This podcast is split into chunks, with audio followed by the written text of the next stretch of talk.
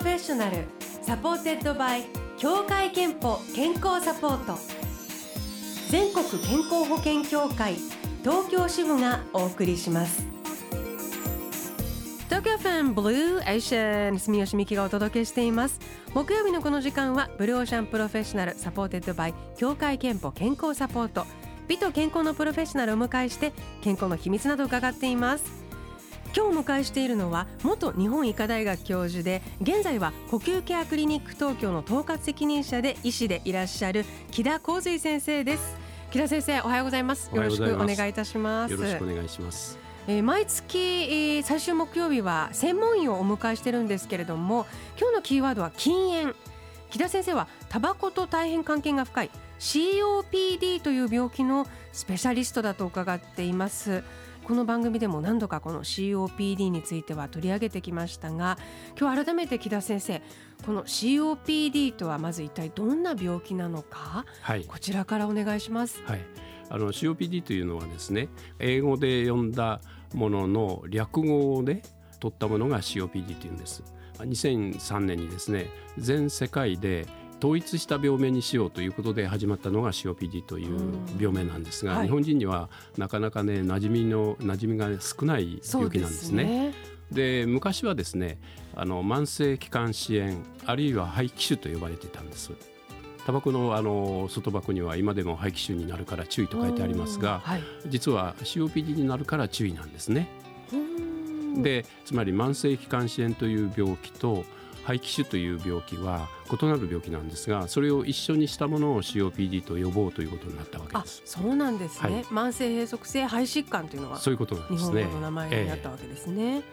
どういう方がそうなりやすい病気なんでしょうか？基本的に起こるのはですね一番の知られている原因はタバコの煙なんですよね、タバコの煙だけではなくて大気汚染も問題なんです。あそうなんです、ね、あるいは職場のいろんな煙とか粉塵を吸う、はいそれも問題なんですね。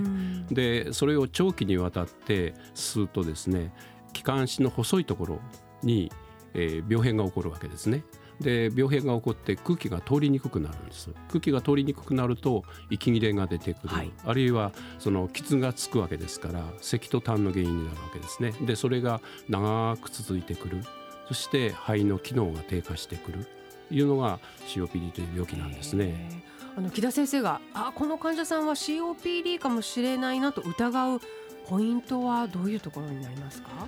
まあ、私は大体あの患者さんを見た時に聞く順序を決めてるんですが、まあ、タバコをどの吸ったことがありますか？でやめてもこの病気はですね進行するんですよ。そこが難しいところで、はい、10年前にタバコをやめましたっていう人がですね50かあるいは60ぐらいになってから今度息切れが出てくるんですね。非常に難しいのは止める方法がないんです、うん、一旦スタートするとずっと進み続けると言われてるんですね。であのタバコを吸っていたかあるいは今吸ってるかということですね、はい、それから一番のポイントは風邪をひきやすいというようなことがありますか？で咳と痰ですよね。そういうことが出ることがありますか？それから息切れですよね。息切れという聞き方非常に難しいんですよ実は。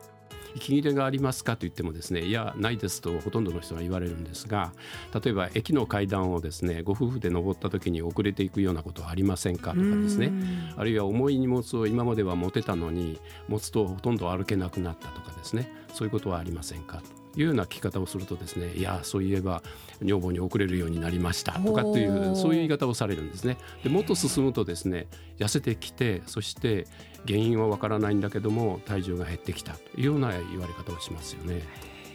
あのそんな COPD の患者さんは今増えて増えているというよりもねもともと調査ではですね大体40歳以上の8.6%に相当すると言われているんですね、ええ、ところがですね正しくその診断されて治療している人はですね20%以下だというふうに言われているんですね。はいでこれはあの日本だけが悪いんじゃなくて全世界的にやはり診断率が非常に低い病気なんですね。診断がされてなければ当然必要な注意もされてないわけですね。でタバコが有害なんだけれどもずっと吸い続けるというそういう人もいらっしゃるわけですよね。つまりあのかかっているけど気づいていない気づいていないんですね。ご本人が気づいていらっしゃらない、うん、あるいはあの診断医師の方も。そうなんです。実はそれも大きな問題で、うん、えー、患者さんが具合悪くなって咳と痰が続く。患者さんが風邪で、えー、具合が悪くなってきましたというと、うん、ああ風邪ですか？で終わる場合がある。でも実際はそうではなくて COPD の始まりだということがありますよね。治療法はあるんですか？治療法はですねあの原因をまず除くということなんですね。これは一番大事なところで禁煙ということですよね。それから薬ということなんですが COPD に必要な最小限度の薬からスタートする。でそのスタートする理由はですね病気の進行を抑えるということとそれから毎日を快適にするということなんですよね、つまり咳とか痰とか息切れが出る。そういうことが出ないようにするように毎日の生活を快適にするために薬を出す。で、はい、もう一つこの病気の特徴はですね経過中に悪くなるんです一時的に。これが非常に問題で一時的に悪くなる原因はほとんど風邪なんですよ23日前から風邪気味だった。で、えー、1週間経ったら今度息切れが出てですねもうほとんど動けなくなった救急車だというそんなことになってしまうわけですね。うん。それを増悪と言いますけれども増悪の頻度というのは1回起こすと肺機能が低下してしまうんですね。でお金も非常にかかるわけですね。入院すれば非常にお金もかかるし命も危なくなることがあるわけですね。場合によっては人工呼吸器をつけなきゃいけないという場合もあり得るわけですよねでですからそういう増悪をできるだけ防ぐ、うん、肺機能を低下させない。そのために治療を始める。ということなんですよね。今おっしゃったようにやはり病気が進行するとかなり深刻な状況になるケースもある。えー、でその薬のほかに3番目がですね実は栄養状態を落とすな。これは非常に大事なことなんです。だんだん痩せてくるっていうのはまずいんです、はい、ですから痩せを防ぐ。それから太りすぎもまずいんですよ実は。太りすぎも実は息切れの原因になるので太りすぎないことなんですね。でですから栄養に気をつけていただくことと、運動していただくこと。これも大事なんですね。これは非常に難しいことで息切れがある人に運動しなさいというのは簡単なことではないわけですよね。ですでですから安全にそれから運動ですからある程度楽しくやって続けていただかなきゃいけないんですよね。でそのためにはどのぐらいの運動をしていいかをきちっと決めて、うん、それを日課にして毎日やっていただくというのが大事なんですよね。治療となると今おっしゃったようにこう生活習慣全般に、そういうことです、関わってくるということが、あの分かりました、まあ、やはりまず基本はおっしゃったようにこうタバコを吸わないこと喫煙習慣をやめることになってくるというお話でした。ねはい、ということで後半は木田先生に禁煙について詳しく伺います。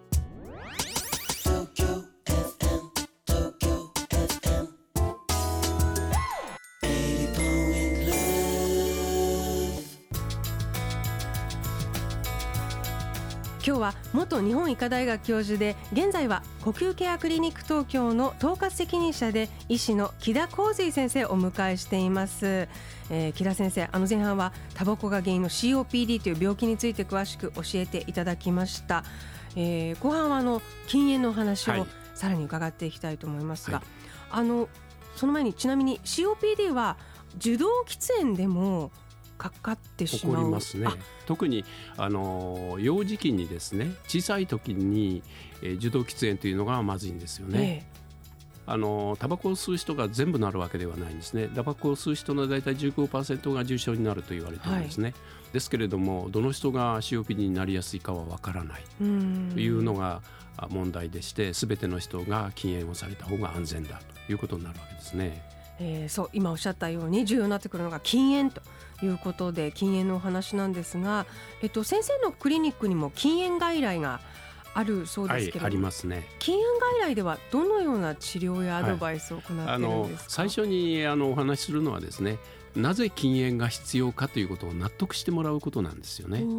ほとんどの場合は何かその咳が止まらないとかですねあるいは苦しくなってきたということで来られる人が多いのでそれはあのもうすでに発症している可能性が非常に高い。ですから禁煙をしなきゃいけないという場合とですね、あるいはやめられないどうしてもやめられないけれども奥様が非常にそれを心配して無理無理連れてきたと。いう場合もありますよね。でその場合はですねあのやはり納得してもらうことなんですよね。本人にね。ご本人にあのなぜあなたは禁煙が必要なのかをですね納得してもらうことでですからそのためにはある程度検査をしてこの検査データはこうなってるからやめないと危険ですよっていうことをお知らせする。で納得したら、まあ、それだけで禁煙ができるという人もいますしそれからそれでもなかなかやめられないっていう人がいますね。であとは薬を使うかっていうことなんですが禁煙の薬っていうのが実はあるんですね。で保険が効きます。飲み薬なんですがあるいはあのニコチンのパッチもあって、はい、あのだんだん減らしていくという方法もあるんですがそれは結構難しいことが多いですよね。であのニコチンのその嫌いになる薬というのはですね保険も効くわけです。ニコチンが嫌いになる嫌いになるというかですね少量飲み始めて1週間目から禁煙ですよと言って1週間は許すわけですね。禁煙を1週間目からやってください。で少量始めるわけですね。とそうするとねあの味がだんだん悪くなってくるんだそうです。あタバコがタバコの味が今までと違ってきてまずくなってね嫌な感じになってくるんだそうですよ。なるほど、うん、そしたらもうあのその我慢できるかとか、うん、意思の問題だけではなく、はい、吸いたくなくなるで大体1週間目から今度本番に入るわけですよね。それで本番に入ったら薬の量も少し増やしてそれで完全禁煙する。そうするとイライラ度が結構少なくなるんですね。その禁煙の薬っていうのはイライラ度をあの抑えるような働きもありましてそれからあとはですね私たちが言うのは要するにタバコをやめたことで健康がこんだけ改善したっていう例えば食欲が出てきたあるいは体調が良くなってきたぐっすり眠られるようになったっていうポジティブなところをですね患者さんが少しこんなことが起こってきたと言われれば、そこのところそれこそやめなさいやめなさいという励ましながらやるということですよね。あのいらっしゃる方はちゃんとやめられる方の方が多いですか？多いんですけれどもこうモチベーションが高い方っていうのは大体やめられるんですよね。あの心配だから来たっていう人、うん、ところがですねそれが1年か2年経ったところですね一本吸うと元に戻ると言われてるんです、えー、怖いんですよ。一本で？一本で元に戻るんです。でですからずっとやめてたのにですね一緒に友達と飲みに行ったと。それで一本吸ったらそのまま元に戻った。だからなかなか難しいんです脳にはですねニコチンのレセプターと呼ばれている受容体っていうのがあるんですね。でそれが脳の組織にくっつくとですねああ集中力が増す。本当にテンションが上がるなっていう。でそれが癖になっていくわけですがその受容体の方は一生残ると言われてるんです。あそうなんですね。で吸い始めると大体2週間でその受容体が脳にできてしまう、うん、だから子供でもそのままになっちゃうわけですよ。タバコをやめられないっていう子供が出てくるんですね、うんえー、なるほど。じゃあまあ始めた方は割と長いこうあの戦いといいますかあの医師もやはり必要となってきます、ね、だから一本が危ないですよということはねあのよくよく説明します。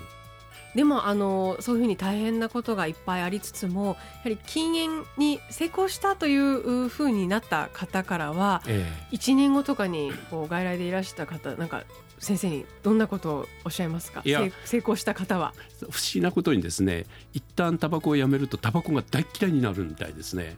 あ反動でもう反動でですねえらい犬猿派になってねどうしてあんなものを捨てたんだろうっていう。もう大嫌いですよって。もう隣で座れると不愉快で不愉快でっていうの。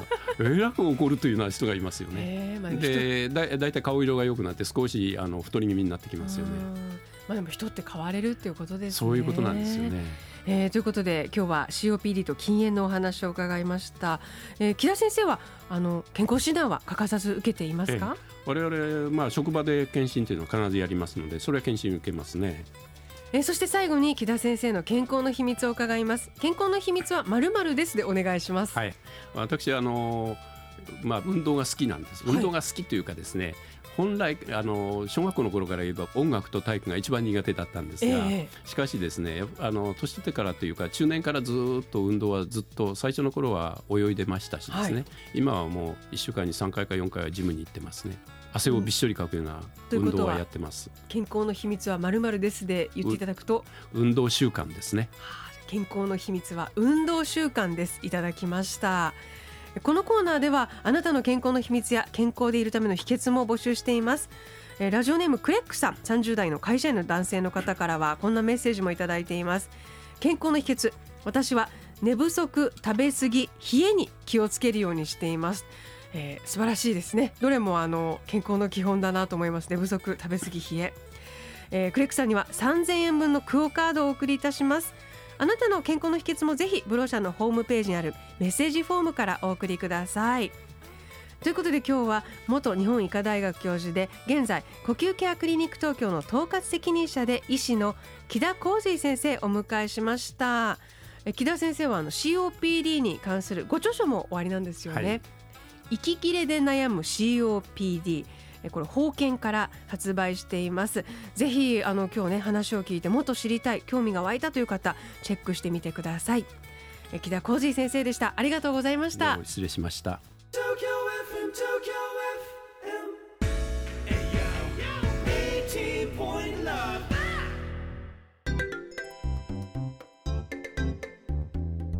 あなたの健康をサポートする協会憲法東京支部からのお知らせです。COPD 慢性閉塞性肺疾患という病気をご存知ですか？別名タバコ病とも言われ長年の喫煙習慣によって肺の細胞が徐々に破壊される病気ですが咳や息切れなど風邪に似た症状のため放置してしまう人が少なくありません。喫煙歴が長く慢性の咳にお悩みの方は医療機関で呼吸機能検査を受けてみてください。COPD に関して詳しくは協会けんぽのホームページをご覧ください。ブルーオーシャンプロフェッショナル supported by 協会けんぽ健康サポート全国健康保険協会東京支部がお送りしました。